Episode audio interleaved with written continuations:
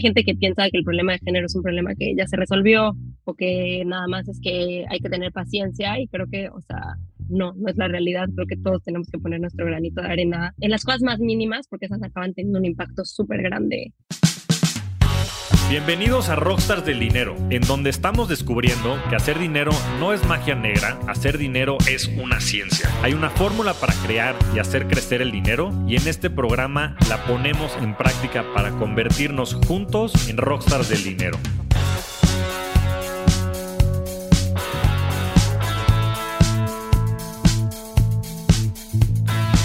Bienvenidos a un nuevo episodio de Rockstars del Dinero. El día de hoy estoy muy entusiasmado porque tenemos de invitada a alguien a quien conocí hace no tanto y que la verdad es que me ha encantado conocerla desde el punto de vista personal, profesional. Creo que es una rockstar en todo el sentido de la palabra.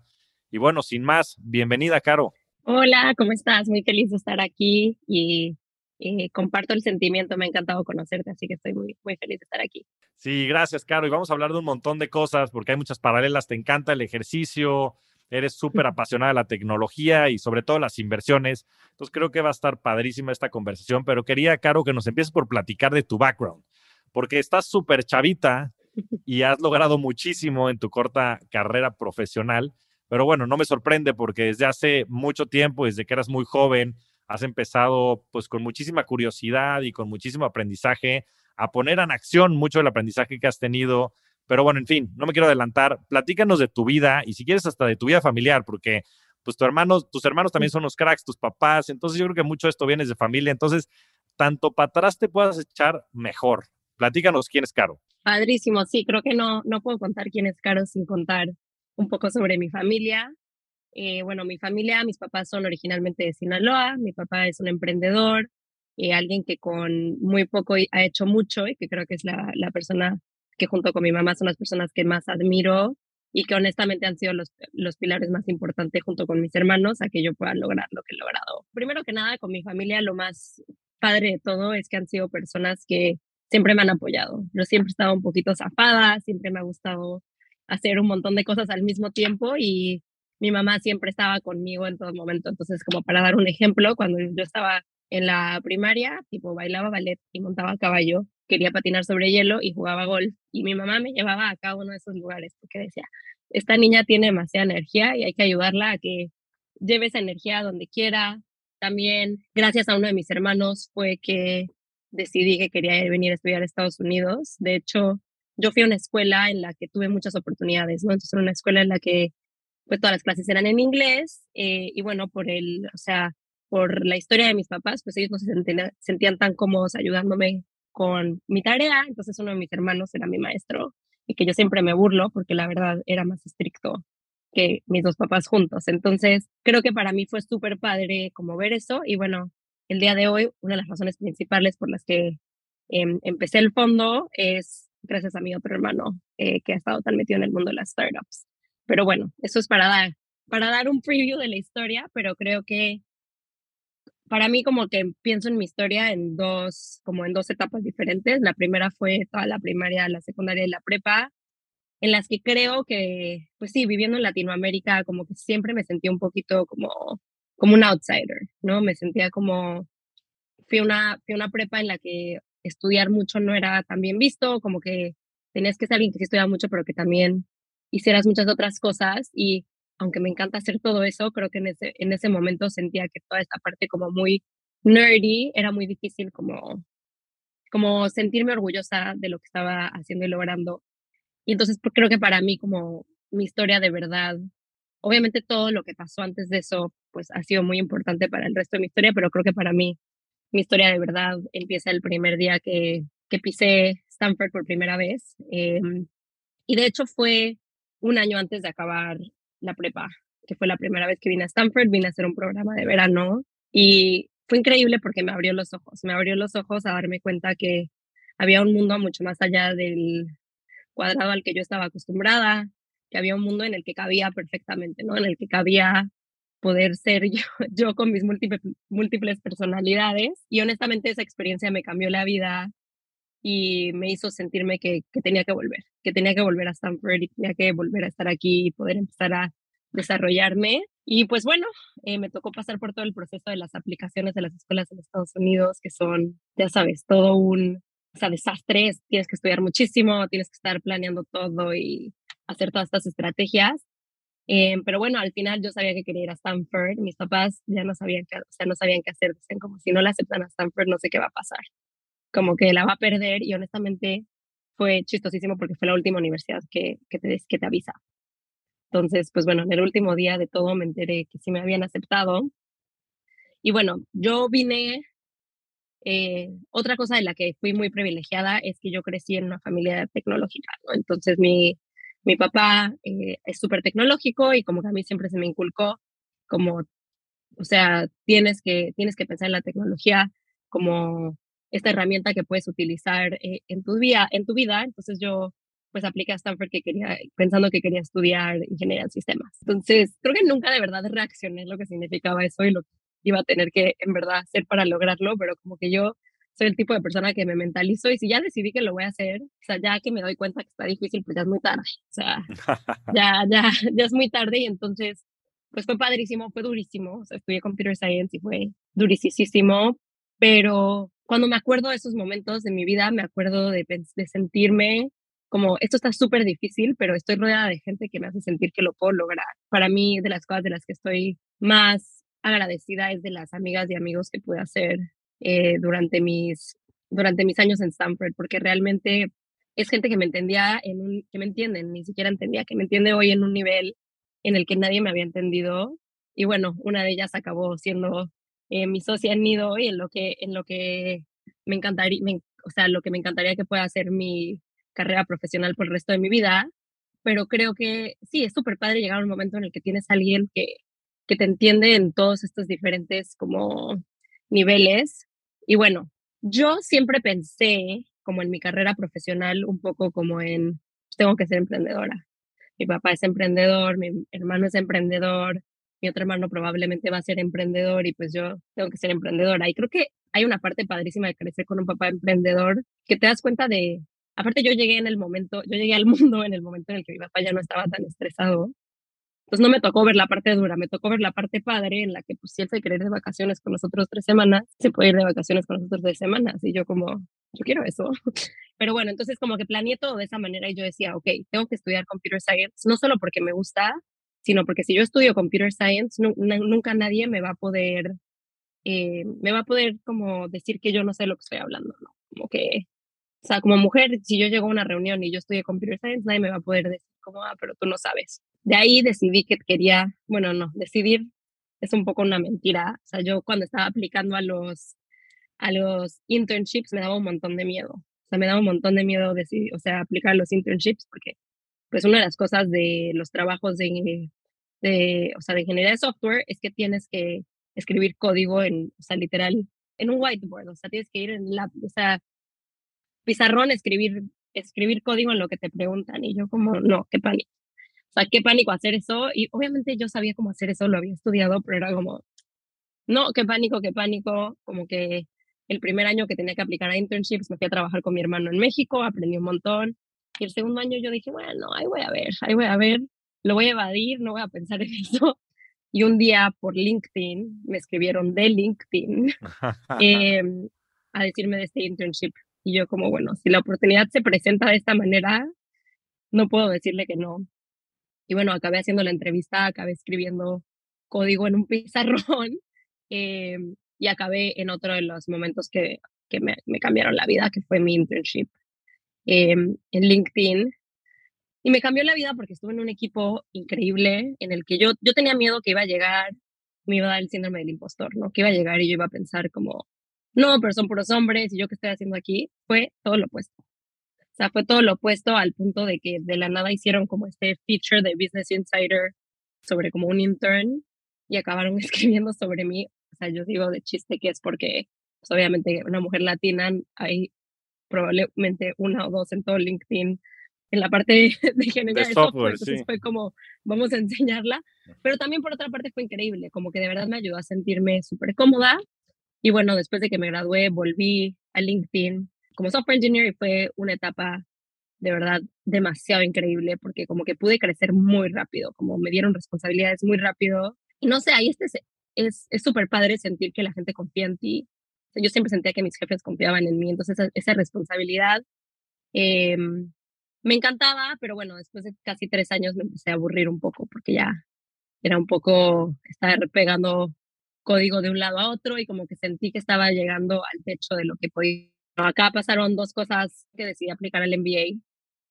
Realmente quería hacer un Master's en Computer Science eh, con el MBA porque no estaba segura si ya estaba lista para emprender o si quería todavía volverme más técnica. Como que siento que volverme técnica era como mi manera de, de como sentirme más segura de que podía lograr lo que yo quisiera, ¿no? Era como que si todavía, si todavía sé cosas en, de una manera más técnica, no hay manera que nadie me va, o sea, nadie va a dudar de mí. Y creo que, pues, un poco en los últimos, o sea, en el último año y medio, dos años, me o sea, me he dado cuenta un poquito de que eso era, ser un poco como un coping mechanism. Eh, y bueno, ahora he estado encontrando maneras de sentirme segura de mí misma sin tener que aprender otro lenguaje de programación.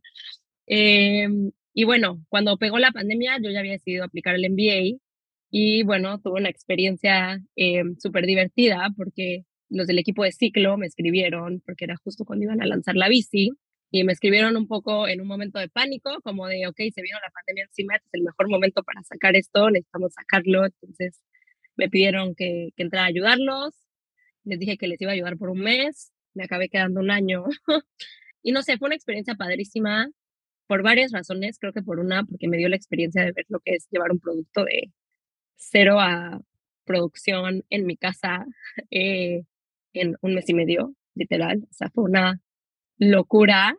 Eh, pero también me reconectó muchísimo con Latinoamérica y me hizo darme cuenta de cuánto mi experiencia, como que yo creo que en los años que estuve en Stanford sin trabajar con nadie en Latinoamérica, como que puse una barrera un poco entre Latinoamérica y mi personalidad. Y creo que una vez que como empecé a trabajar en esto fue como, ah, no, pueden coexistir y hay cosas increíbles de ambos lados donde todavía en una compañía latina tengo bastante de qué agregar y también aquí en Estados Unidos tengo bastante que agregar. Entonces fue como un poco encontrar el, el centro de mis identidades. Y pues bueno, eso sucedió. De ahí, digo, ya platicaremos un poco más de Nido, pero fue justo cuando también decidimos lanzar la primera iteración de Nido. Y pues bueno, ahorita estoy en el MBA. Eh, y con la segunda iteración de Nido. Entonces, me imagino que platicaremos más de eso, pero, pero esto es un poquito de, de mi historia. Sí, fíjate que yo creo que se, se juntaron muchas de tus pasiones, como decías, el tema de ingeniería en sistemas, el tema del deporte también en ciclo, el tema de reconectar con, con América Latina. Y bueno, también me tocó compartir este jefe, Pedro Egaray, que este, le tenemos mucho cariño y admiración y que es un mega crack, a ver si ya se anima a venir también a Rockstars, porque además de ser el CEO de GBM, es este, socio fundador en Ciclo y también en un montón de emprendimientos que ha hecho por fuera. Em, pero creo que hay un, un tema que me llamó mucho la atención, Caro, de toda esta conversación que dices, porque claramente eres una persona que tienes mucho talento, ¿no? Estudiaste eh, ingeniería en sistemas en, yo creo que es la mejor universidad del mundo, probablemente en Stanford. Estás haciendo tu, tu MBA ahorita nuevamente en Stanford. Eh, eh, trabajaste en LinkedIn, fuiste Chief Product Officer y Chief Technology Officer, imagino, en ciclo, al mismo tiempo que estabas trabajando en LinkedIn. ahora les digan, porfa. ahora eres Venture Partner de, de, un fondo de VC que ya tiene millones de dólares levantados. Y, y en toda tu carrera profesional, existe este, este miedo que tú dices, ¿no? Y este síndrome del impostor de muchos de los retos profesionales que parece pues has podido sortear con relativa facilidad, ¿no? Por todo lo que dices, ¿no? Por la educación, la formación que tuviste en tu familia, seguramente por esta pasión y esta intensidad que le metes a aprender y a, este, a trabajar. Pero, pero me llama mucho la, la atención eso y claramente el síndrome del impostor, digo, para poder ser eh, para poder tener el síndrome, pues tienes que haber tenido éxito, ¿no? Pero por otro lado, no sé si también el haber estudiado una carrera que es predominantemente de hombres, como puede ser ingeniería en sistemas, el ser mujer también, sé que en Estados Unidos están mucho por delante en temas de equidad de género en todo el sentido de la palabra, pero me llama mucho la atención esa parte y te quería preguntar, ¿qué se siente eso? Estudiar, este, ser mujer y estudiar ingeniería en sistemas y, haber navegado todo esto, ser latina este, en una empresa como LinkedIn. Entonces, Te quería preguntar, o sea, ¿cómo has sentido y cómo has sorteado pues todo este proyecto desde pues una posición que se ve un poco desventajosa, sobre todo de, de saque, ¿no? Sí, creo que la manera en la que pienso esto ha cambiado mucho durante los años. O sea, yo he estado en, o sea, desde la secundaria estaba en clases con puros hombres, ¿no? Era la única mujer que se metió a las tres ciencias. Entonces, como que yo estaba tomando las tres ciencias, ¿no? Y después, yo, o sea, tuve el privilegio de en la prepa tener una clase de computer science y yo era la única mujer, ¿no? Y como que siento que en ese momento de mi vida yo solo veía como, wow, soy la única, como, como pues soy la única, obviamente me, o sea, tengo que resaltar y como, como que siento que lo hacía un poquito también por eso, ¿no? Porque era como, aquí es donde puedo resaltar y aquí es donde es obvio que como soy diferente y como, como que creo, o sea, creo que había doble intención. Era una parte como, obviamente, como que no puede ser que no haya una mujer, pero otra parte, qué padre ser la única. Y creo que conforme he avanzado en mi carrera, se ha vuelto lo opuesto. O sea, se ha vuelto el, de verdad no quiero ser la única y no debería de ser la única. Como que, como que eso es algo que, o sea, por ejemplo, 100% en mi trabajo, a mí en mi trabajo en LinkedIn, ser la única mujer y ser latina fue una ventaja enorme porque la gente me quería ayudar. Y esto es solamente porque estoy en Estados Unidos. O sea, esto es porque estoy en Estados Unidos en una compañía en la que están intentando cambiar las cosas, pero tuve demasiado acceso a mentores, eh, y, y, a mucha gente que me quería apoyar porque quiere elevar a personas como yo, para que vengan más personas como yo eh, a estas compañías. Pero algo que fue padrísimo, por ejemplo, en mi, en mi trabajo en LinkedIn fue ver como en mi equipo cuando yo entré éramos como tal vez 10, 15% mujeres. Para cuando me fuera estábamos casi, casi en 50-50. Wow. ¿no? Entonces, imagínate ese cambio. Y esto es un equipo completamente técnico.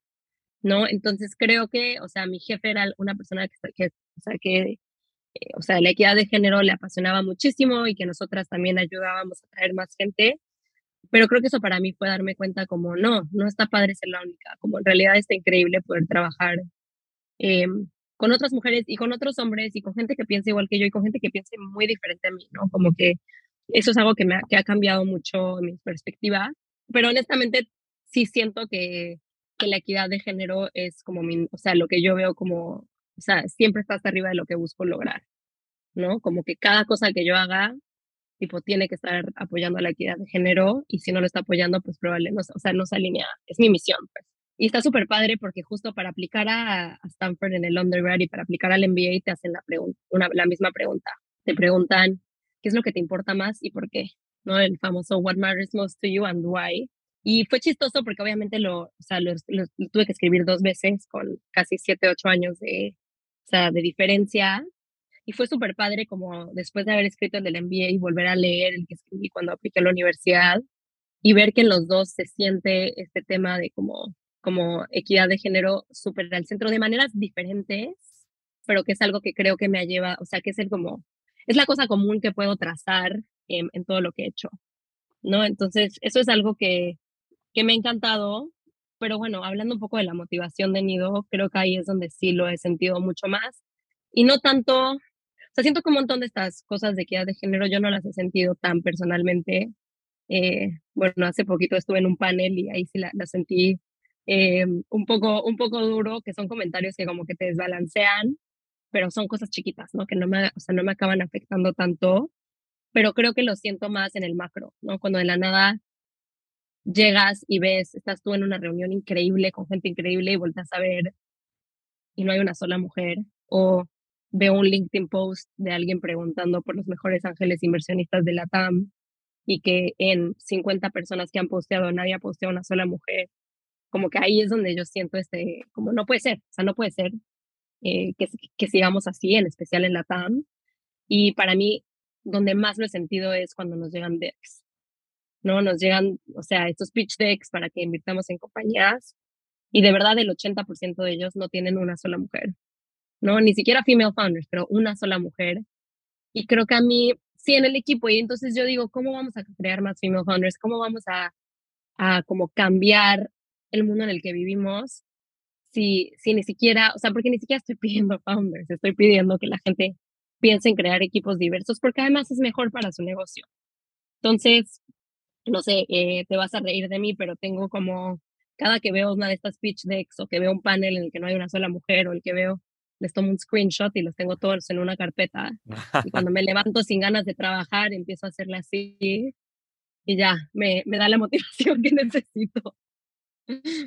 No, qué bien, Caro. La verdad es que creo, ya yo tengo dos hijas chiquitas y creo que tener a personas como tú, tener a personas como María Arisa, como Ingrid Castillo, como Ana Raptis, un montón de mujeres financieras que, a ver, pues les ha costado mucho trabajo, ¿no? Pero que están rompiendo estos paradigmas y que están rompiendo estos conceptos va a ser un gran motivador, porque al igual que en Latinoamérica necesitamos a los Kavaks y a los Bitsos y demás como para demostrar que existiese potencial y ahora ya hay muchos más emprendedores que se están animando a emprender justo porque ven estos grandes casos de éxito. Creo que el también tener representantes como tú que luchen por estas causas, que más allá de la parte social, que la parte social es importantísima porque en este mundo vemos 50 y 50% hombres y mujeres, más creo que, hay, creo que hay más mujeres que hombres, porque los hombres, entiendo, somos más animales, sobre todo en la adolescencia, y morimos en mayor cantidad.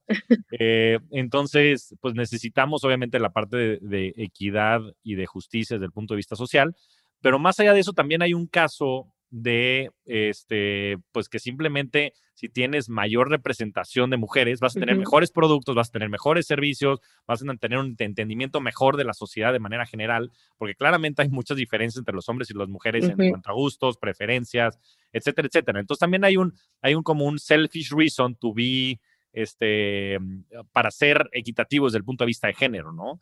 ¿Qué nos podrías hablar desde eso? Ah, no, a ver, yo creo que el selfish reason más grande es tu habilidad para contratar talento. ¿No? Entonces, si tú empiezas una compañía y empiezas, digamos, son cinco personas y no tienen una sola mujer, contratar mujeres va a ser mucho más difícil. Y si te es mucho más difícil contratar mujeres, quiere decir que el 50% del talento probablemente no lo vas a poder contratar. ¿No? Entonces, para nosotros eso es un poco lo que pensamos, es como, ¿cómo hacemos para que la gente, a ver, y es obvio que es mucho más fácil Tipo, si, y digo, o sea, nosotros ahorita yo empecé una compañía, empecé una compañía con mi amiga, ¿no? Entonces, es mucho más fácil para mí seguir solamente estar como que contratando a la gente que conozco y así, pero es como que cómo te puedes tomar el tiempo de abrir un poco la mente y decir, ¿quién más podría ser un buen fit para esta oportunidad? Que traiga un punto de vista diferente. Y no es solamente un punto de vista diferente de género, es un punto de, de vista diferente tal vez de como, o sea, de como background socioeconómico, otra vez de como lo, que estudiaron o de cosas de ese tipo, como que es súper importante pensar en eso desde el principio que estás creando el equipo para lo que sea y que yo creo que ese es el selfish reason más grande, ¿no? O sea, ahorita como una de las cosas que más les cuesta, cuesta trabajo a, a los startups es reclutar buen talento y yo creo que si reclutas buen talento y un talento diverso en principio, eso te puede o sea, cambiar la trayectoria, trayectoria de tu compañía. Y luego, por otro lado, creo que, pues sí, socialmente creo que está increíble, o sea, está increíble poder trabajar con gente que le gusta hacer cosas diferentes y que, que tenga experiencias de vida diferentes, porque te va a hacer que crees una compañía también mucho más humana. Em, y sí, no sé, para mí es como, como que he pasado de todo, ¿no? Pasé en LinkedIn, que sí era la única mujer en mi equipo más chiquito, como por dos años, ahora trabajar con María y con Renata. Eh, bueno, ahora tenemos un ingeniero que se llama Ramsés, que es lo máximo, em, pero sabes, como pasé a un equipo con más mujeres y creo que al final lo que más me gusta es como tener, tener puntos de vista diversos y eso creo que puede ayudar em, a quien sea. Y creo que para mí lo más importante decir aquí es como hay gente que piensa que el problema de género es un problema que ya se resolvió o que nada más es que hay que tener paciencia y creo que, o sea, no, no es la realidad. Creo que todos tenemos que poner nuestro granito de arena Em, en las cosas más mínimas, porque esas acaban teniendo un impacto súper grande en, en cosas más grandes como, sí, como el gender pay gap y cosas de este tipo. De acuerdo. A ver, y vamos, antes de entrarle al nido, ¿qué, qué tipo de iniciativas y qué tipo de actividades crees que todo mundo tendría que tener en mente en este tema de equidad de género? Creo que para mí una súper importante es, por ejemplo, como me van a perdonar que hablo súper pocha, pero todo este, o sea, todo este cuando van a hacer un bebé, ¿no? O sea, ¿quién se va, quién se va a tomar tiempo, de, o sea, quién se va a tomar tiempo para cuidar al bebé cuando van a hacer el bebé? ¿Solo la mamá o la mamá y el papá? ¿No? Como que el poder, te, o sea, desde ese momento, desde que nace un bebé, es cuando, cuando se empieza a crear esta diferencia entre que uno se salió completamente de su carrera y el otro no. Y digo, hay gente que lo hace, primero tú te lo tomas, luego yo me lo tomo, o tal vez sea, yo no tengo ningún problema con que si la mamá se quiere quedar en casa, que se quede en casa, pero para mí es como si le pones toda la responsabilidad a una de las personas de la casa desde el principio, no hay manera que se van a poder recuperar de eso, ¿no? Entonces, para mí, como desde cómo hace la gente esto en sus compañías, o sea, el tipo de policy que tiene para mujeres eh, versus hombres es súper importante. Y luego otra cosa creo que es como, esto lo digo en especial para Latinoamérica, es que no, no es, es no asumir cosas en base al género de una persona, ¿no? Y como cacharte cuando lo estás haciendo. Y a mí me pasa también, ¿no? O sea, si alguien te dice, ay, el o sea, como no sé qué, un doctor, automáticamente, o sea, y esto es más en inglés, pero es como piensas que es hombre, ¿no? Y como, como no tomar esa, o sea, no asumir ese tipo de cosas. A mí me pasaba mucho en el trabajo que la gente asumía que yo era la diseñadora, que honestamente padrísimo, ojalá me encantaría poder ser una buena diseñadora, pero es como, ¿por qué lo estás asumiendo, no? O sea, ¿por qué lo estás asumiendo? Eh, y creo que eso es en especial, tipo, si tienes hijas chiquitas o tienes, o sea, hijos que estás criando, como que no asumir que por el género que son van a querer hacer una cosa o la otra, porque no tienen nada que ver, ¿no? No tienen nada que ver. Y eso es algo que es para mí súper importante. Y bueno, la otra es para las mujeres, es como de verdad, como que tomar ownership de sus inversiones y de, ¿sabes? O sea, y tomar ownership de, nos, nos ha pasado mucho ahorita conociendo a mujeres inversionistas en Latinoamérica que nos mandan siempre como a un hombre a que tome a que tomen la decisión por ellas o a que lo manejen por ellas. Y nosotros como no, nosotros felices nos sentamos horas a explicarlo, o sea, hasta que tú lo entiendas, pero lo que queremos es cambiar eso, queremos cambiar que tú puedas entender eh, como mujer y que te puedas tú ser la dueña de tus finanzas, ¿no? Entonces es algo que, digo, creo que hay muchas cosas, eh, pero para mí lo más importante es cacharse en las cositas del día a día. Buenísimo, sí, del tema de los sesgos es un tema real. Y sobre todo con estas carreras, ¿no? Los STEMs, las carreras técnicas, en, fin, matemáticas, pues hay una, como decías, hay eh, ciertos eh, assumptions que hacen pensar a la gente que, que, son hombres, ¿no? Y simplemente lo asocias. Y es un tema, después la gente no sabe que no sabe, ¿no? Y, Literal. de estos sesgos cognitivos que, que pues lo que necesitamos hacer es generar conciencia. Yo creo que es conciencia de ambas partes, ¿no? Por supuesto de los hombres, de intentar ser más conscientes de esto, pero también de las mujeres, de ayudar eh, socialmente a, hacer esto algo más normal, ¿no? Desde el punto de vista, pues simplemente decir, oye, este, como tú decías, ¿por qué piensas que yo soy la diseñadora?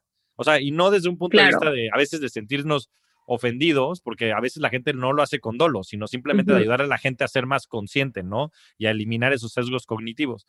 Y del último punto que mencionas, que me parece importantísimo, Caro, lo platiqué en el capítulo, en el episodio como 20 con Ana Raptis, que tiene el fondo Amplifica, que también es un, un fondo... Sí, es, un, es lo máximo, Ana. Y ella me dejó frío con esa estadística, pero decía, por supuesto, están haciendo muchas luchas y como dices, Caro, yo creo que nos falta una brecha gigantesca en el tema de género, sin lugar a dudas. Pero bueno, las mujeres están haciendo, y, los hombres también, porque no es un tema nada más de mujeres, es un tema de toda la sociedad, un esfuerzo importante con varias iniciativas que se han hecho, sobre todo desde el punto de vista social. Hay muchísimas cosas que están trabajando del, del pay gap, como tú decías, del, maternity, maternity leave y de ciertas este, policies, pero ella me decía que el 95% de las decisiones financieras de las mujeres las tomaban hombres y fuera el papá, el hijo, el hermano, el asesor, el primo, el novio, el, este, el que sea, el amigo. Pero las mismas mujeres no confían en, en ustedes mismas, en las mujeres mismas, para tomar decisiones financieras y no se dan cuenta, pues, que el, poder del dinero dentro de la estructura social es fundamental, ¿no? Y eso empieza por, nuevamente, ser conscientes de que existe este comportamiento en el cual las mujeres buscan a hombres para respaldar sus decisiones financieras y puede ser por un montón de cosas, ¿eh? Puede ser simplemente por percepción, puede ser por estos sesgos, puede ser porque las mujeres suelen ser más adversas al riesgo, porque suelen ser el soporte de las familias, pero es un comportamiento que tenemos que cambiar porque necesitamos que las mujeres sean digo, mucho más independientes de lo, de lo que hoy lo son, ¿no? Entonces, qué bueno que mencionas este punto. Creo que es algo que todas las mujeres que escuchen este podcast, pues deben de, empezar a concientizar y a tener más presente para cambiar el comportamiento. Ahora, pasemos a Nido, Caro. Sí. Quiero, que, quiero que me, me, platiques, nos platiques a todos cómo nace la idea de Nido y si quieres empezamos a construir por allá del problema que están resolviendo y demás, y de la industria y del, del aspecto más macro. Perfecto, pues mira, te cuento, Nido nace, no fue mi idea, eh, fue la idea de, un amigo que se llama Javier de la Madrid, eh, que ahora es Venture Partner de, Nido, pero fue su idea, como que él tenía esta idea de empezar un sindicato de ángeles para invertir en las oportunidades en la PAM, ¿no? Él decía como, hay oportunidades muy buenas, eh, me encantaría poder entrar, pero pues entrar con un cheque yo solo no, no es tan emocionante como poder entrar con un cheque como amigos, ¿no? Entonces, así es como empezó, empezó aproximadamente en mayo del año pasado, mayo, junio. Eh, entonces, Javier invitó a María, eh, creo que en ese momento ya estaba Emilio y, y Renato, ¿no? Y entonces María les, le dijo, sí, yo feliz, pero no voy a ser la única mujer. Eh, y además tengo una amiga que creo que esto le podría encantar.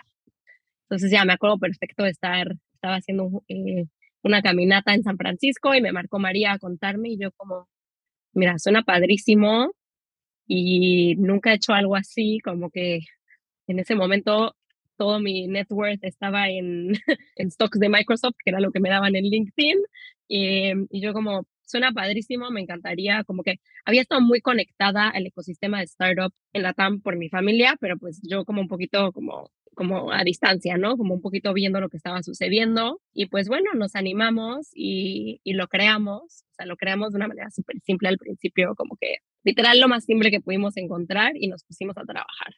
Como que estuvo increíble porque desde el principio como que formamos un montón de procesos y como decidimos, por ejemplo, desde el principio decidimos, si es un equipo de más de cuatro cuatro o cinco personas, si no hay una sola mujer, como que María y yo dijimos, o sea, ni siquiera María y yo, entre todos dijimos como eso es un red flag y como no vamos a dejar pasar esas oportunidades, eh, o, sea, no, o sea, no les vamos a decir que sí esas oportunidades. Y fue súper padre porque empezamos a solo hacerlo y yo pues sentía rarísimo. Yo como, ah, wow, voy a poner mi dinero en startups. Y yo que había estado tan rodeada de startups por tanto tiempo, pero pues nunca como que me había atrevido ni había tenido la oportunidad, ni se me había ocurrido como que puedo hacer esto de esta manera y me estuvo súper padre porque me sentía acompañada, ¿no? Me sentía acompañada de gente que también lo estaba haciendo, de gente como María en la que confió muchísimo y fue como, wow, súper padre. Entonces eso lo empezamos y de ahí, pues bueno, coincidió con que María y yo empezamos el MBA juntas y como que lo seguíamos haciendo, mientras empezamos el MBA, los, o sea, seguíamos hablando con compañías, seguíamos aprendiendo mucho más de venture y siento que aprendimos rapidísimo porque como que nos está gustando, ya lo estamos haciendo y creo que cuando ya lo estás haciendo, pues no te queda otra más que aprender, ¿no? Lo que tienen que hacer los founders, que es como, bueno, hoy te toca aprender de, contabilidad a detalle que nunca pensaste que ibas a tener que aprender, pero hoy te toca. Y bueno, eh, o sea, para nosotras como que al principio, o sea, tuvimos dos cosas que nos hicieron darnos cuenta que esto es lo que teníamos que hacer. Una fue darnos cuenta cuánto nos gustaba trabajar juntas, ¿no? María y yo estando en el MBA juntas, como que no sabíamos si íbamos a trabajar bien, porque pues somos dos personas con personalidades bastante fuertes, con, sí, muchas ganas de, o sea, mucha intensidad para chambear y fue como, esto puede ser muy bueno o tal vez puede, puede ser como difícil. Y creo que de una nos dimos cuenta como, wow, lo padre que es poder trabajar con alguien que comparte esta energía contigo, ¿no? O sea, con alguien que de verdad es padrísimo porque como que entre las dos nos motivamos todo el día a hacer como, y, o sea, como que una despega y la otra aterriza. Es, es súper, súper cool. Y bueno, en enero, o sea, en enero todavía en enero de este año todavía seguíamos como sindicato de ángeles. Ya habíamos hecho hasta ese momento creo que como cuatro o cinco inversiones. Y de ahí decidimos eh, lanzar en LinkedIn y la website que yo había hecho, o sea, por, porque justo uno de los amigos con lo que los empezamos, como que quería aplicar a trabajos de VC, y nosotros dijimos como, o sea, dijo, ¿podemos porfa postear? Y posteamos y se fue viral.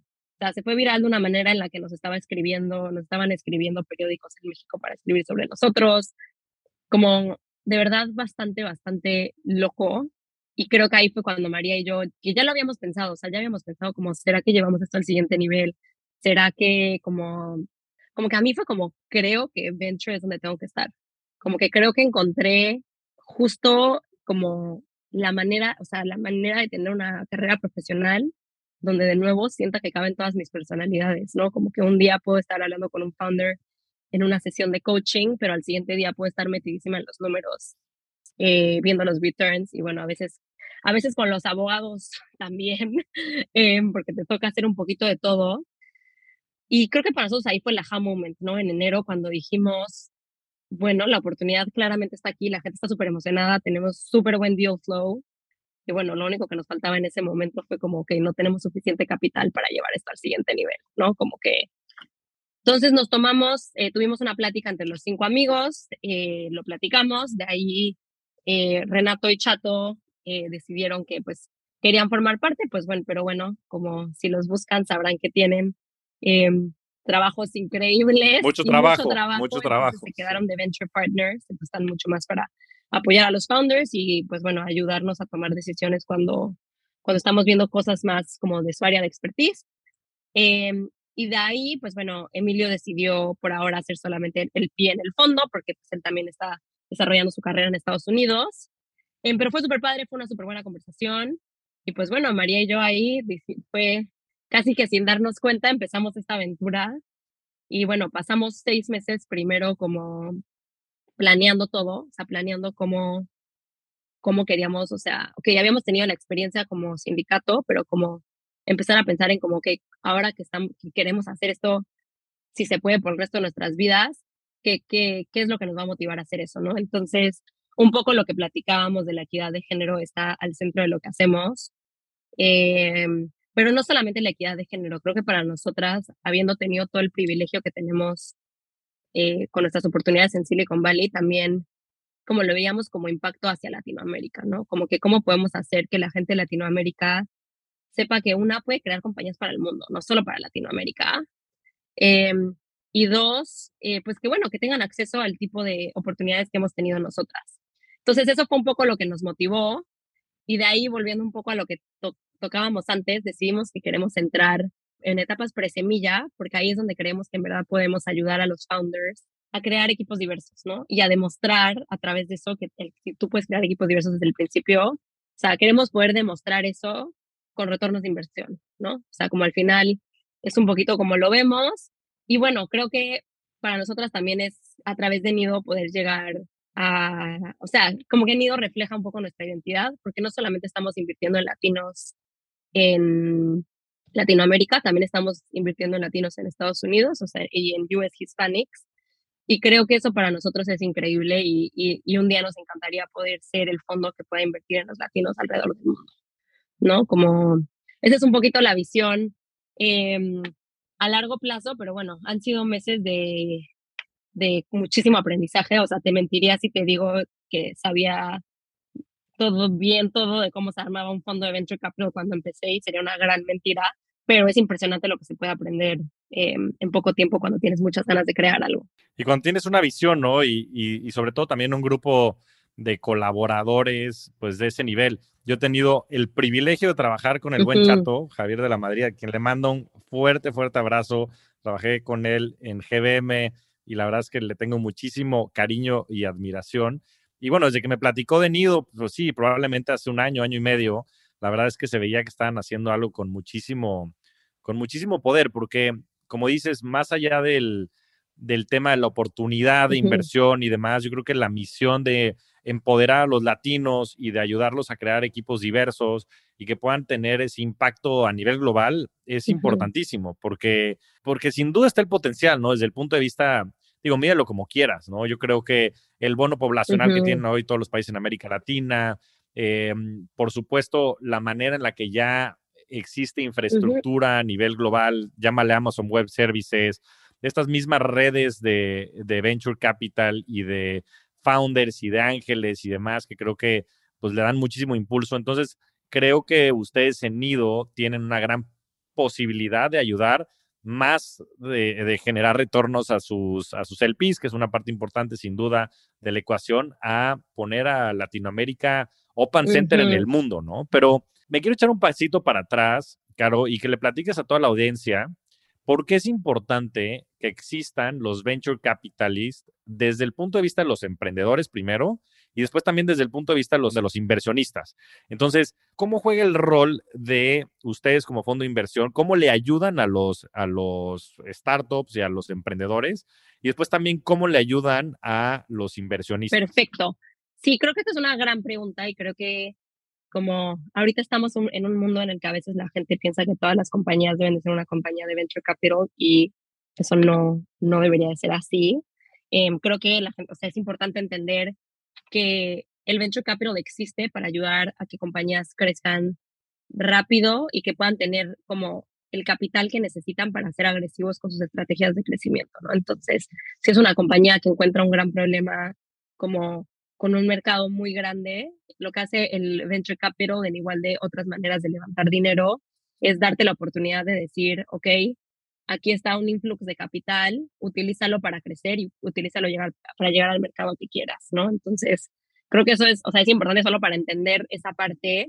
Em, y bueno, a ver, creo que el rol de los venture capitals depende del venture capital. Como al final, todo el concepto es que cuando un venture capital te invierte, no solamente te debería estar invirtiendo capital, ¿no? O sea, te debería estar invirtiendo cosas diferentes. A veces lo que puede que te estén invirtiendo es su reputación, además de, ¿sabes? Entonces tienes fondos muy grandes que la verdad no son tan de ayuda, o sea, que les encanta tirar, o sea, tirar dinero y decir, bueno, chao, pero que su nombre es tan poderoso que eso es ayuda, ¿sabes? Porque si la gente ya ve que esa persona entró contigo, es como, ah, bueno, debe ser una compañía buena, ¿no? Entonces, como que eso es una parte, pero bueno, la parte más, o sea, la más, parte más importante es, pues, en qué, en qué se especializa cada fondo eh, para ayudar a los emprendedores. Para nosotros, una de las partes más importantes es en toda la parte técnica, como aprovechando nuestros backgrounds y nuestro como network, queremos poder ayudar a los, a los founders a que a que crezcan tecnológicamente, ¿no? Entonces,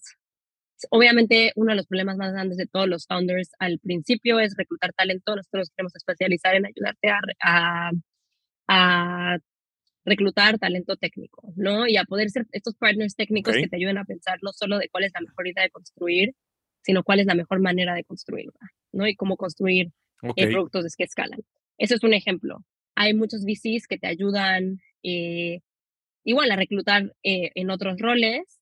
Em, y bueno, al final creo que una de las cosas súper importantes es que los VCs te ayudan a abrirte muchas puertas, ya sea con potenciales clientes, ya sea con otros inversionistas. Entonces, uno de los goals más grandes de Nido y de otros fondos es ayudarte a levantar tu siguiente ronda, ¿no? Entonces, es un poco a, a llegarte a recorrer ese camino y, a ver, pero a veces también es sesiones de terapia. O sea, a veces de verdad nos sentamos, o sea, y, yo lo digo porque nosotras también somos emprendedoras. Entonces, a veces yo me he sentado con founders y es una sesión de terapia grupal. Ya sabes, estamos todos eh, dándonos la motivación.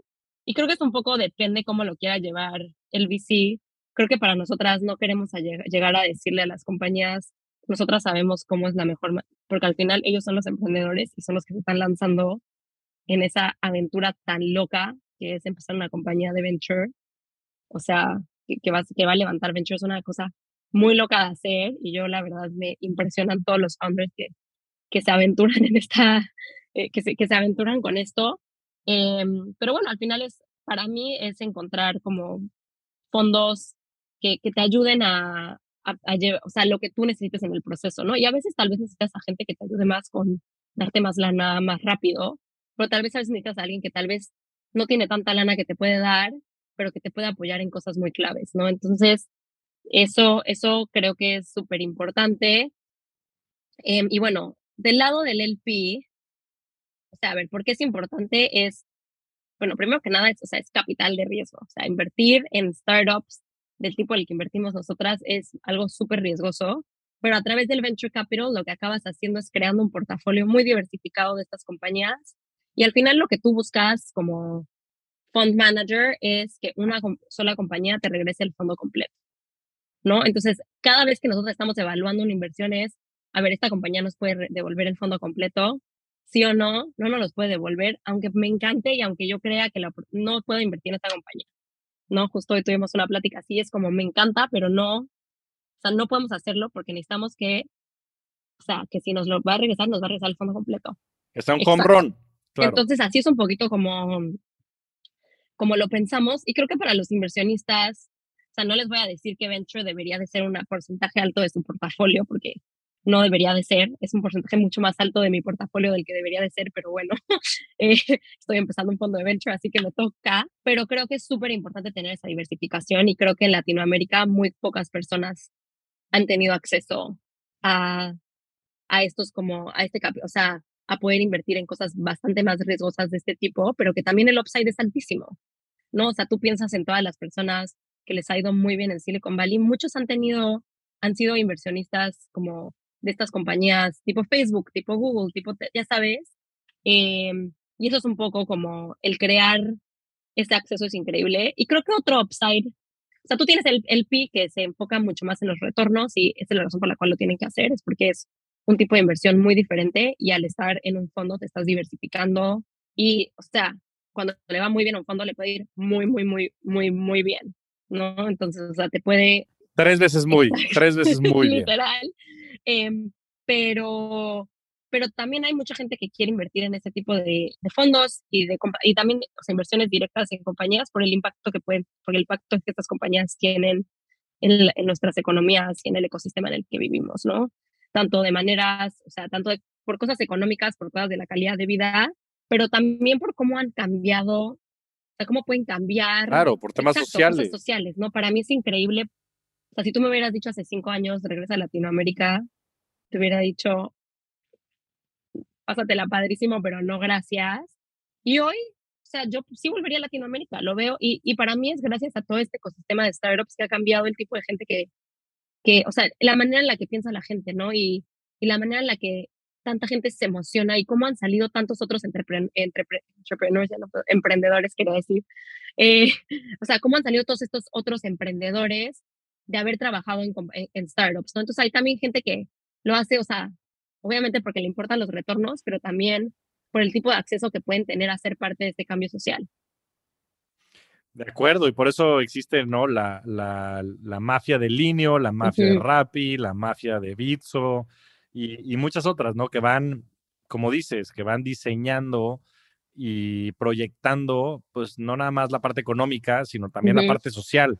Y estas grandes historias, pues van modificando, bueno, no más son historias, ¿no? Son maneras de trabajo y, y demás que van cambiando el, el landscape de, de, toda la región. Y por otro lado, creo que un tema importante que lo mencionaste es el tema de los retornos asimétricos, ¿no? Al final del día, al invertir en el capital de riesgo y en activos alternativos en general, este, criptomonedas, y una serie de cosas, tienes esto, esto, que se llama retornos asimétricos, que lo que quiere decir, para que todo el mundo lo pueda entender, es que si tú le metes 100 este, dólares, por poner una denominación, a Nido o a Bitcoin o a algunos de estos activos, lo máximo que puedes perder son esos 100. Pero si Nido invierte en el siguiente Kavak, en una ronda temprana, y le regresa 10 veces el fondo, tus 100 dólares pueden valer 1000. Entonces, esta capacidad de generar estos retornos asimétricos es lo que ha hecho que los grandes inversionistas en Estados Unidos, gente como Fred Wilson de Union, Square Ventures o Mark Andreessen, Ben Horowitz, Andreessen Horowitz y otros muchos que hay un montón y ángeles, este, en fin, muy importantes en Estados Unidos, pues han generado muchas fortunas a través, como decía Caro, no nada más de aportar capital a las empresas, sino también de aportar valor, ¿no? Aportar valor estratégico de distribución, de reclutamiento, este, de tecnología y una serie de cosas que creo que es lo que hace que la industria de venture capital y los fondos de venture capital pues hagan la diferencia, porque no nada más es un tema de financiamiento, sino también es un tema de poder tener el talento dentro de los fondos que le permita a las distintas empresas y startups el poder apalancar este talento, este conocimiento y poder crecer. Como, como disclosure, este, yo a través de un fondo que tengo con, con amigos míos, invierto en Nido, porque me parece que tienen una propuesta de valor única y porque creo que les va a ir extraordinariamente bien en la parte financiera, pero también me gusta mucho lo que hacen desde el punto de vista social, porque creo firmemente en que necesitamos mucho más empuje en tener equipos diversos, como decía Caro, no nada más desde el punto de vista de género, sino también desde el punto de vista socioeconómico, de distintos backgrounds, de distintas culturas, ¿no? Yo creo que el que estén también eh, ustedes en Silicon Valley es un punto estratégico porque hay muchísimos latinos viviendo en Estados Unidos con muchísimo acceso y con muchísima capacidad. También hay asimetría en el acceso, ¿no? A veces las oportunidades están concentradas en lugares como Silicon Valley y creo que pues van a tener no nada más retornos asimétricos desde el punto de vista financiero, sino también desde el punto de vista social. Entonces me encanta lo que están impulsando y lo que están haciendo y me gustaría que nos diga si hay emprendedores allá afuera que estén buscando levantar capital y que tengan por lo menos una mujer en el equipo, porque si no ni se acerquen. Y o inversionistas potenciales o gente partners que pudieran o creyeran que pudieran apoyarlas en Nido ¿Dónde te pueden sí, buscar? Creo que para, a ver, primero que nada, para los emprendedores, nosotras tenemos un proceso en el que básicamente si van a nuestra página de internet, que es nido.ventures, y le dan en el botón de Contact Us y llenan ese form, ese form lo revisamos todos los lunes, entonces todos los lunes, bueno, lunes o martes, pero todas, al principio de semana eh, los revisamos y le respondemos a todas las a todas las eh, empresas, o sea, las revisamos todas, porque eso es parte de lo que te decimos, ¿no? Como que no queremos solamente revisar las oportunidades que nos lleguen de nuestro network, porque sabemos que pueden haber oportunidades más allá. Entonces, eso es por un lado. Lo otro, eh, otro lugar que me encanta es Twitter. Entonces, digo, esto lo podemos poner ahí en las notas, pero mi Twitter es CodeBloodedVC. Y ya la historia, la historia de eso es, pues bueno, un poco por, eh, por, mi, por mi background como software engineer, pero ahí la verdad me gusta bastante y eso como un channel como que por ahí si me escriben también casi siempre respondo. Y bueno, si no, mi correo está súper fácil, es caro.nido.ventures. Eh, ese sí no les puedo prometer que siempre lo respondo, pero bueno, o sea, creo que parte de la razón por la cual estamos haciendo esto es porque el capital de riesgo no es, o sea, de, de, de, o sea, de venture, y de estos, como, como dices tú, de estos todos activos alternativos, no es, no es algo al que se ha tenido tanto acceso en Latinoamérica y nosotros queremos como también ayudar a democratizar eso, ¿no? Y a explicar como por qué, por qué esto es una buena idea. Y pues bueno, también cambiar un poco, un poco la, la cara de, de qué es ser un inversionista en, en Latinoamérica y en el mundo. Y pues es algo que nos emociona mucho. Y bueno, hablábamos hace rato del síndrome del impostor. Obviamente todavía lo tengo. o sea, obviamente todavía cuando me invitaste al podcast fue como, espérame, pero es un podcast final, ya sabes, como que todavía me cuesta ese de como, sí, tú estás, o sea, estás haciéndolo y creo que es padrísimo. Me siento súper agradecida de poder como formar parte de esto, de como poder darme cuenta de, pues sí, todo lo que he aprendido y todo lo que tengo por aprender. Eh, y pues me encanta que, hagan este tipo de podcast donde podemos comp compartir nuestras historias. Sí, er, y, y, y, mira, los retos se te van a seguir presentando, Caro, pero eres una rockstar y más a la edad que tienes, verás en, en un tiempo la huella que has dejado, no nada más el éxito profesional que vas a haber tenido en lugares como LinkedIn, como Ciclo, como Nido, sino también la huella, como decías, en tus aplicaciones de Stanford con años separados, que vas a haber tenido en la sociedad y el impacto en la región, porque necesitamos más íconos como tú, como María, como el Chato, como Emilio, muchas de las personas que son parte del corazón de este proyecto, pero bueno, en el tiempo lo verás y estoy seguro que, que, lo vas a lograr. Y como nota adicional, aquí nuestra querida Caro se acaba de calificar también al maratón de Boston, ¿no? Digo, no nada más, este, digo, por si faltaba este, más. Siempre encuentro estas paralelas entre los financieros y como high achievers y como atletas de alto rendimiento. Sí. Entonces, este, no sé si quieras platicar un poquito también de tu afición por el, Es que para mí el deporte, deporte, justo ahorita estoy en una clase y estoy escribiendo una historia sobre esto y como para mí es súper importante como poder como llevar mi energía a lugares productivos, porque tengo mucha energía, o sea, siempre tengo mucha energía. Si le preguntas a mi novio, es como, respira, cinco minutos.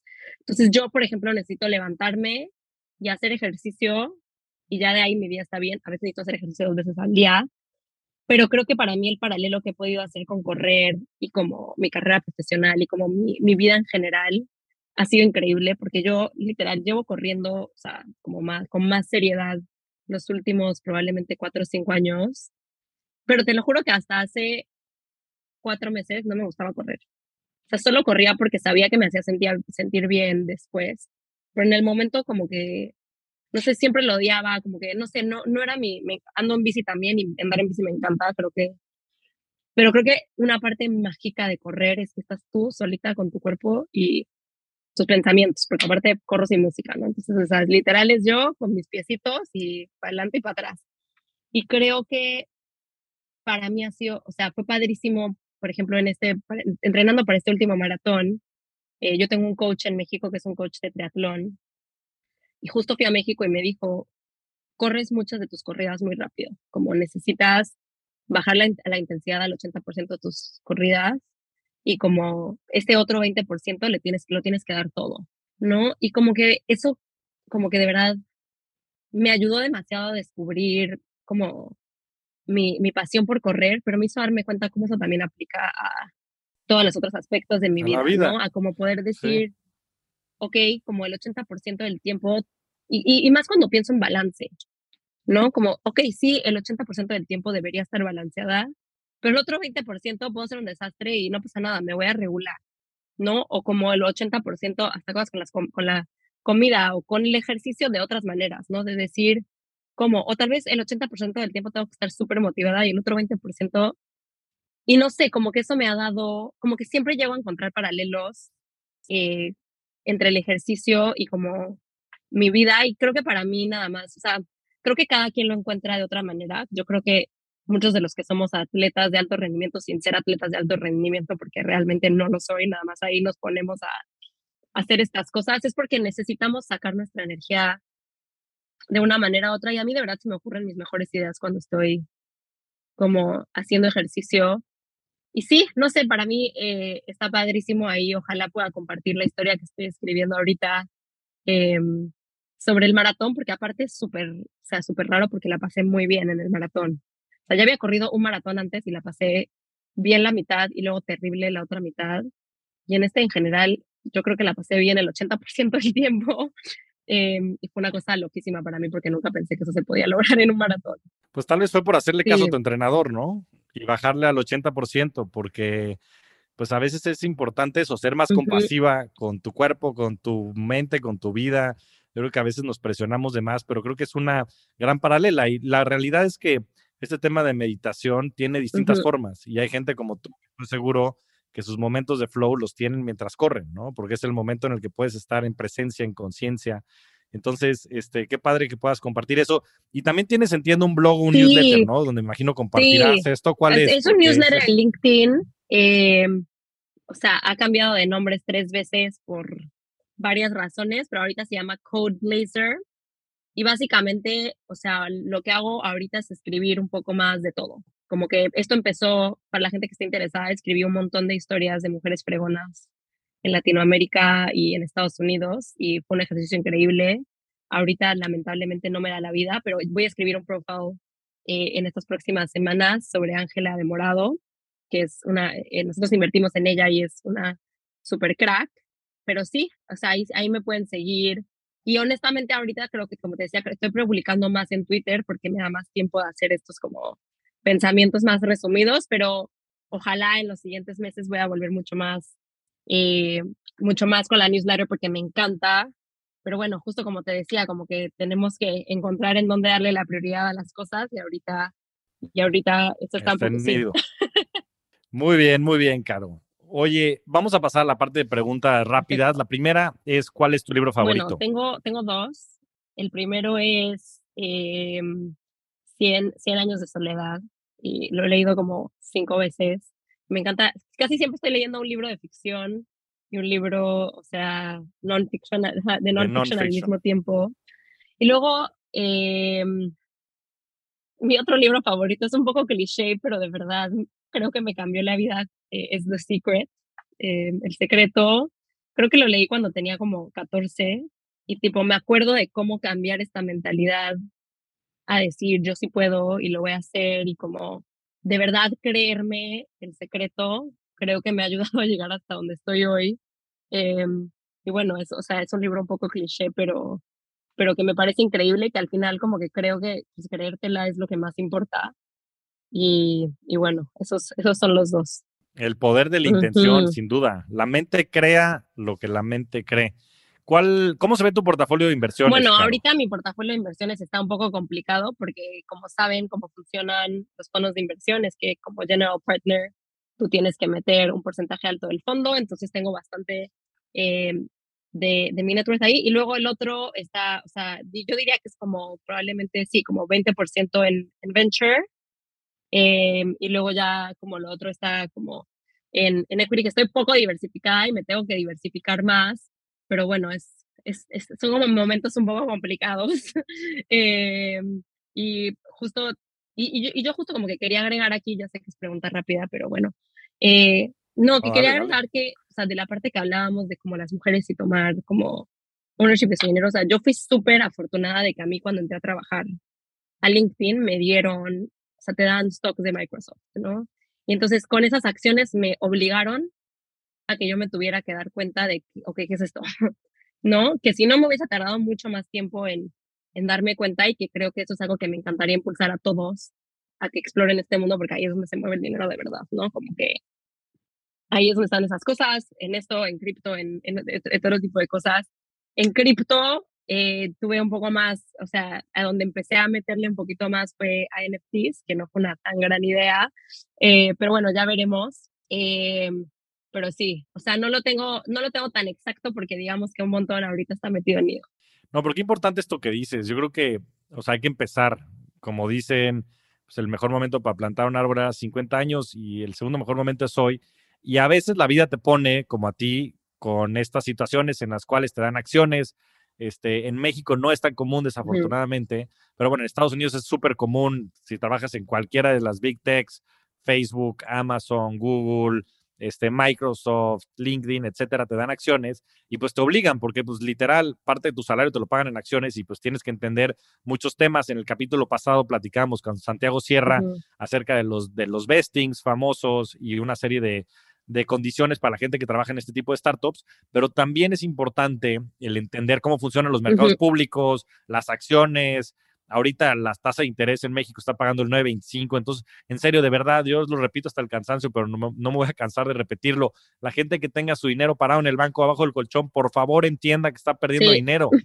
Está la inflación más alta que nunca en los últimos 40 años y las tasas de interés están súper bien. Entonces, anímense, abran su cuenta de GBM Plus, depositen en Smart Cash o de CETES Directo, pero hagan algo con su dinero y, entiendan también la capacidad de generar valor de las acciones, de acciones de este, empresas públicas y no ETFs del Standard Poor's 500 o criptoactivos, etcétera, porque esos son los que verdaderamente generan valor en el tiempo. Entonces, importantísimo esto que dices, Caro, por supuesto para las mujeres, pero en general para todos, porque hay que involucrarnos y, entre antes lo hagan mejor, porque el interés compuesto funciona maravilla, sobre todo cuando hay mucho tiempo.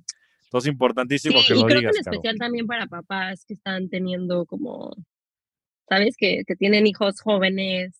Como que creo que esto es algo que desafortunadamente no te lo enseñan en la escuela.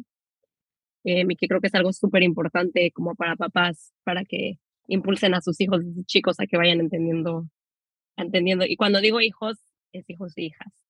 dejarlo claro. Exactamente. Exactamente. No, pero qué importante esto que dices, porque este, los hijos imitan lo que se hace en las casas, ¿no? Y las hijas, por supuesto. Entonces, es importantísimo el tema de hablar de finanzas, importantísimo también que vean estos hábitos. Este, yo con mis hijos intento hacer ese truco de darles su domingo y decirles que si lo ahorran, digo, ya les, les introduciré el concepto de la inversión después, y no se lo gastan, les doy más, ¿no? Entonces, este, importante fortalecer estos hábitos y por supuesto más en la adolescencia, que creo que en tu casa seguro lo hicieron, porque conociendo a Martín, tu hermano, y a todos los este, serial entrepreneurs que hay en, mi casa, había negociaciones, este sí, eh, yo tengo tu cama, tú me pagas. y lo pues, ahorramos. Muy bien, muy bien. Pues, oye, pues le, salió bien el ejercicio a, tus papás, ¿eh? Déjame les digo. Saludos a tu, a tu hermano Martín, por cierto, que también es un mega crack. Eh, Caro, la última pregunta. ¿Cuál ha sido tu mejor inversión? Esto lo digo en el aspecto más amplio de la palabra. Eh, para mí mi mejor inversión ha sido estudiar computer science.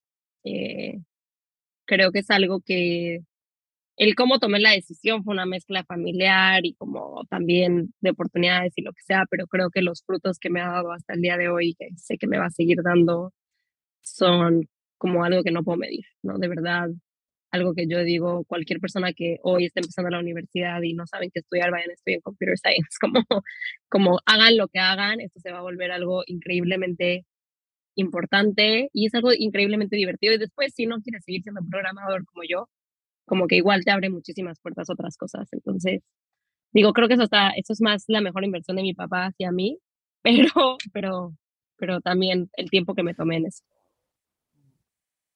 no, pues sin duda. Mira, yo, yo si pudiera volver en el tiempo, seguramente estudiaría Computer Science y a todas las personas que me preguntan, primos de, de la familia y demás, este, me dicen, oye, quiero estudiar tal. Y digo, no, estudia Computer Science. Porque la realidad es que es una nueva herramienta y si no tienes eso, estás en desventaja y después te darás cuenta qué quieres hacer, pero hoy yo creo que el skill más importante que puedes tener es conocer esa herramienta y tener la capacidad de programar porque es una manera de exponenciar tus capacidades. Entonces, me encantó la respuesta, pero me gustó mucho más la conversación. Caro, eres una verdadera rockstar del dinero.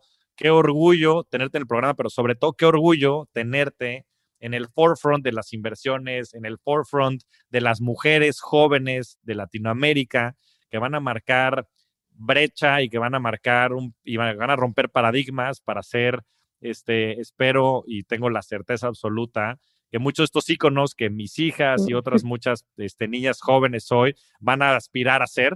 Entonces, qué padre tenerte como representante este, de México, de Latinoamérica, del sector financiero, del sector tecnológico. Es un placer tenerte por Muchísimas gracias, me encantó platicar y digo, como siempre, muchísimas gracias eh, por tu apoyo, por ser, o sea, por ser tan buen amigo y creo que es, es increíble que, que, ayudes a amplificar estas voces y pues bueno, ojalá, ojalá podamos ser estos role models que, eh, estos role models para, para personas como tus hijas y, y para otros en el mundo. Entonces, me, me, encantó poder estar aquí, poder compartir mi historia y, y felicidades por, por, esto. Gracias, Caro. Te mando un abrazo. Bye, bye. Muchas gracias a todos. Nos vemos semana a semana en este espacio para convertirnos juntos en rockstars del dinero.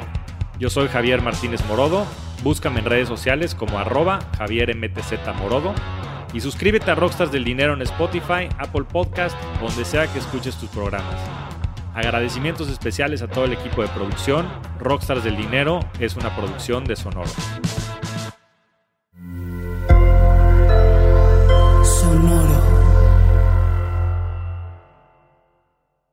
Step into the world of power, loyalty and luck. I'm gonna make him an offer he can't refuse. With family, cannolis and spins mean everything. Now, you wanna get mixed up in the family business. Introducing The Godfather at ChumbaCasino.com. Test your luck in the shadowy world of The Godfather slot. Someday, I will call upon you to do a service for me. Play The Godfather now at ChumbaCasino.com. Welcome to the family. No purchase necessary. VGW Group. Void where prohibited by law. 18 plus. Terms and conditions apply.